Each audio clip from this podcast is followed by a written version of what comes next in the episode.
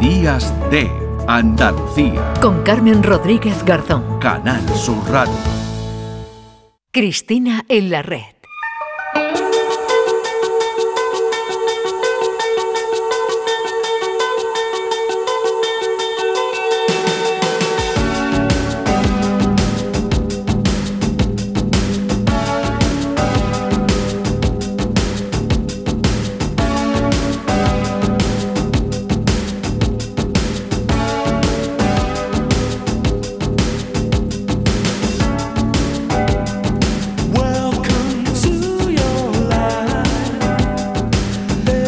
La bienvenida a esta hora Cristina Consuegra. Hola Cristina, ¿qué tal? ¿Qué tal? Buenos días. Buenos días. ¿Cómo estás?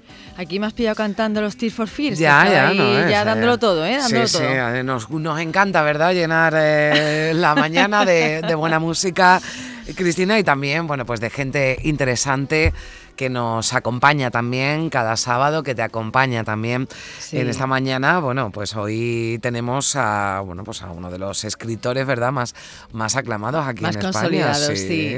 Bueno, pues ya que decías lo de buena música, la poesía, la buena poesía tiene mucho de buena música. Y vamos a hablar de Víctor del Árbol, que es, como bien dices, bueno, pues uno de los autores más consolidados de la escena narrativa, que viene además de cultivar con bastante éxito el género negro y que de repente, eh, cosa muy natural en él, porque es un tipo muy eh, valiente en todo lo que hace relacionado con la experiencia de la vida, dice, pues voy a sacar mi primer poemario me lanzo a ese acantilado que es la poesía y el resultado de esa caída es Mientras el mundo dice no, que publica de la mano de Espasa. Bueno, Víctor del Árbol, ¿qué tal? Buenos días. ¿Cómo estáis? Encantado de estar con vosotros. Bueno, ahora iremos al contenido, eh, Víctor, pero... Pero primero quiero preguntarte por el continente, por la portada, que ya creo que dice mucho, ¿no? De lo que hay, de lo que hay dentro. Yo invito a nuestros oyentes a que le echen un vistazo a esa portada en la que, bueno, explícanos, ¿no? Vemos un hueso, un caramelo, ¿qué es lo que, qué es lo que transmite, ¿no? Lo que dice, nos dice ya esta portada del libro. Bueno, yo creo que es una imagen eh, muy, muy, muy impactante y además que ha sido uno de los primeros grandes eh, logros de este poemario, ¿no?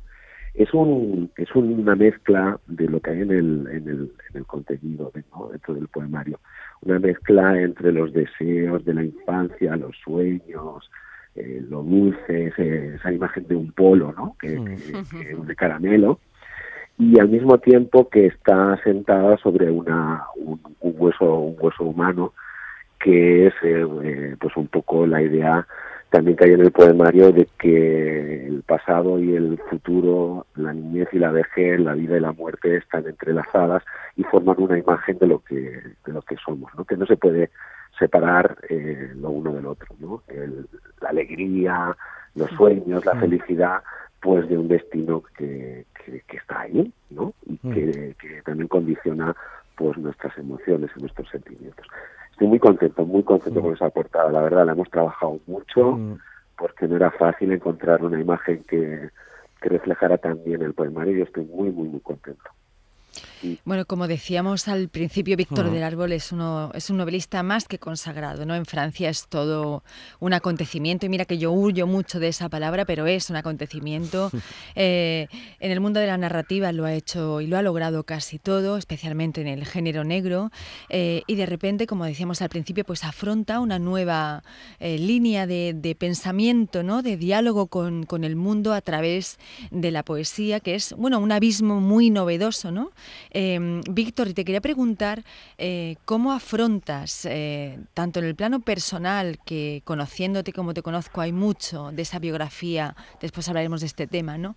personal y colectiva en este poemario, pero cómo se afronta cuando ya tienes una trayectoria tan consolidada, cuando tienes eh, bueno, tanto respaldo de, lectores y lectoras del mundo editorial y decís, bueno, pues ahora es el momento de sacar em, este poemario? Sobre todo te lo pregunto porque los dos sabemos que hemos hablado muchas veces de este tema, que estamos atravesando un tiempo en el que la valentía, digamos, no somos especialmente valientes en este tiempo, ¿no? Bueno, eh, tú ya me conoces, eh, yo, soy una persona que necesita retos. O sea, yo me, muevo mucho en la vida por, por desafíos Y, esto me lo tomo pues como un nuevo principio. ¿no? A mí me gusta pensar que mi vida es una aventura eh, y que es la aventura que yo decido. Y en, una aventura siempre hay recodos del camino que no sabes lo que lo que te ofrecen, ¿no? lo que te espera. Y luego hay una cosa muy interesante que siempre me ha parecido como actitud vital del creador, eh, que es eh, convivir con el miedo. ¿eh? Hay que aprender a, aceptar el miedo como un enemigo, o sea, perdón, como un amigo. Nosotros vemos el miedo como una, como una, como te diría yo, como una cárcel, como algo que nos atemoriza, como algo que nos paraliza y para mí eso es lo contrario, es un estímulo, ¿no? Entonces, como la, como la afronta? Pues como un niño pequeño, ¿no? Como alguien, alguien que ha hecho algo que llevaba mucho tiempo acariciando, de repente se lo enseña a los demás y está como un niño pues esperando a ver que, que cómo reaccionan los demás, ¿no? Y, esa actitud a mí me parece muy necesaria porque también me revitaliza a mí, ¿no? Me, me, me, recuerda por qué me dedico a esto. Eh, yo siempre me dedico a esto porque me apasiona el lenguaje, ¿no? Me apasiona la exploración de las posibilidades que nos ofrece el lenguaje y, era un, reto que llevaba mucho tiempo queriendo afrontar y pues bueno, al final dije, oye, mira, yo ya tengo 55 años, eh, no no tengo que estar ya supeditado un poco a esos miedos, sino utilizarlos para dar ese salto adelante y mostrar otra parte de mí que por otra que por otro lado creo que siempre ha estado también en mis novelas de una manera un poco más eh, digamos más disfrazada pero esa arena lírica, esa arena poética siempre ha estado. ¿no? Y luego, claro, tengo amigas como tú que me dicen, oye, eh, ¿cuándo vas a, a publicar los poemarios? Pues yo que me fío de los amigos, pues les hago caso. Bueno, estábamos eh, escuchando, ¿no? Fran Sinatra, ¿verdad? Sí, sí, sí. No, no, he querido resistirme a meter esta canción. Estábamos hablando del mundo, de, sus idas, venidas, sus subidas y bajadas. Y yo creo que Fran Sinatra ilustra muy bien hmm. ese diálogo. Bueno, hay mucho, hay mucha música, ¿verdad? En tu, en tu poemario, Víctor. Eh, mm, despierta muchas muchas emociones, te transporta, aunque sean tus momentos vividos, aunque sean los tuyos, eh, yo creo que también al lector le, transporta por esas eh, referencias musicales. Yo no sé si la, la música, ¿no? que tiene tanta importancia, tiene esta, esta sección, forma ¿no? también parte importante de tu vida. Bueno, que recuerde ahora a Rosendo Medina Zahara, ¿no? el último de la fila, aparecen en estos poemas, ¿verdad? Siempre, siempre. Yo, yo siempre le pongo banda sonora a, a mi vida, ¿no? Entonces, hay una parte del poemario que, que habla efectivamente de experiencias personales y siempre las referencias son musicales porque marcan etapas de mi vida. Hay, hay referencias a Mark Knopfler, hay referencias a Medina Zahara, a Barón Rojo, mm. a Rosendo. Claro, son eh, músicas, canciones, bandas sonoras que tienen que ver con mis épocas. ¿no? Yo, por ejemplo, pienso, cuando hice aquel viaje a Andorra en el Renault 5 con mis amigos, no sé qué, que es que íbamos escuchando eh, Brothers in Arms de Dire Street. ¿No? Entonces esas imágenes, esas impresiones, eh, al, al, evocarlas en el poemario, también conectan con una generación, ¿no? Con, con, con, gente que seguro, seguro que se siente, se siente identificada, ¿no? La música tiene una cosa muy parecida a la poesía, para mí, y es que a veces no todo cabe en la narrativa, ¿no? A veces hay cosas que no se pueden explicar, solo se mm. pueden sentir, ¿no?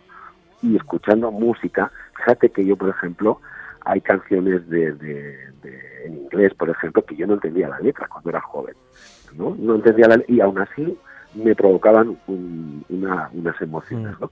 Pues a veces la poesía es también como eso, ¿no? Es tocar mm. fibras eh, que no se pueden tocar de otra manera, ¿no? Y por eso la, la relación con la música, sí.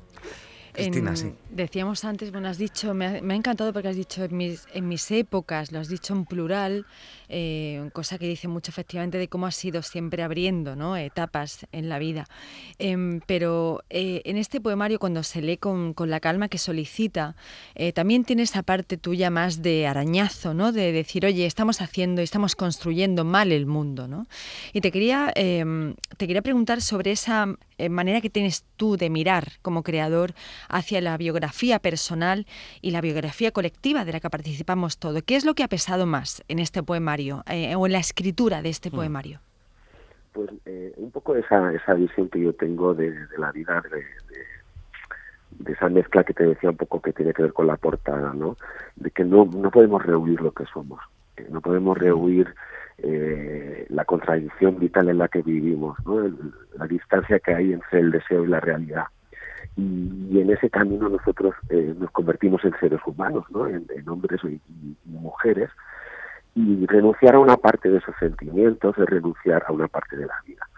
Entonces, eh, lo que yo siempre, digamos, he buscado en este tipo de actitud vital, de escritura, tanto en la narrativa como en la poética, es una especie de rebeldía contra el fatum, contra la predestinación, contra eh, que somos hijos de, las circunstancias y no podemos cambiar. ¿no? Yo me, siempre me he rebelado mucho contra eso y entonces como abordando las, las, eh, digamos las espinas de la vida eh, al final queda esa sensación de que a pesar de eso no nos podemos resignar eh, el ser humano eh, tiene que tener siempre esa, esa vocación de, ir más allá de, lo trágico, ¿no? Y encontrar de alguna manera esa relación con la vida que nos une a través pues de las emociones como el amor, la amistad, eh, los recuerdos, la familia, es decir, siempre, siempre, siempre tenemos que estar buscando elementos positivos para seguir construyendo nuestra biografía hasta llegar al epitafio, ¿no? como dice en uno de los, de los poemas. ¿no? Nuestra vida es un largo camino hacia el epitafio y somos nosotros los que tenemos que decidir cómo escribirlo. Pues eh, ahí nos quedamos, porque nos quedamos ya sin tiempo, pero mm, me ha encantado escuchar leer también. Animamos, ¿verdad, Cristina, a leer poesía, a leer este Mientras el mundo dice, ¿no? De Víctor del Árbol, la poesía que sirve de medicina para el alma y todos los efectos secundarios son positivos. Así que no se lo pierdan. Víctor del Árbol, muchísimas gracias por estar con nosotros. Que vaya todo bien. Gracias. Cristina, hasta la próxima semana. Fin de, Adiós. En Canal Sur Radio, Días de Andalucía, con Carmen Rodríguez Garzón.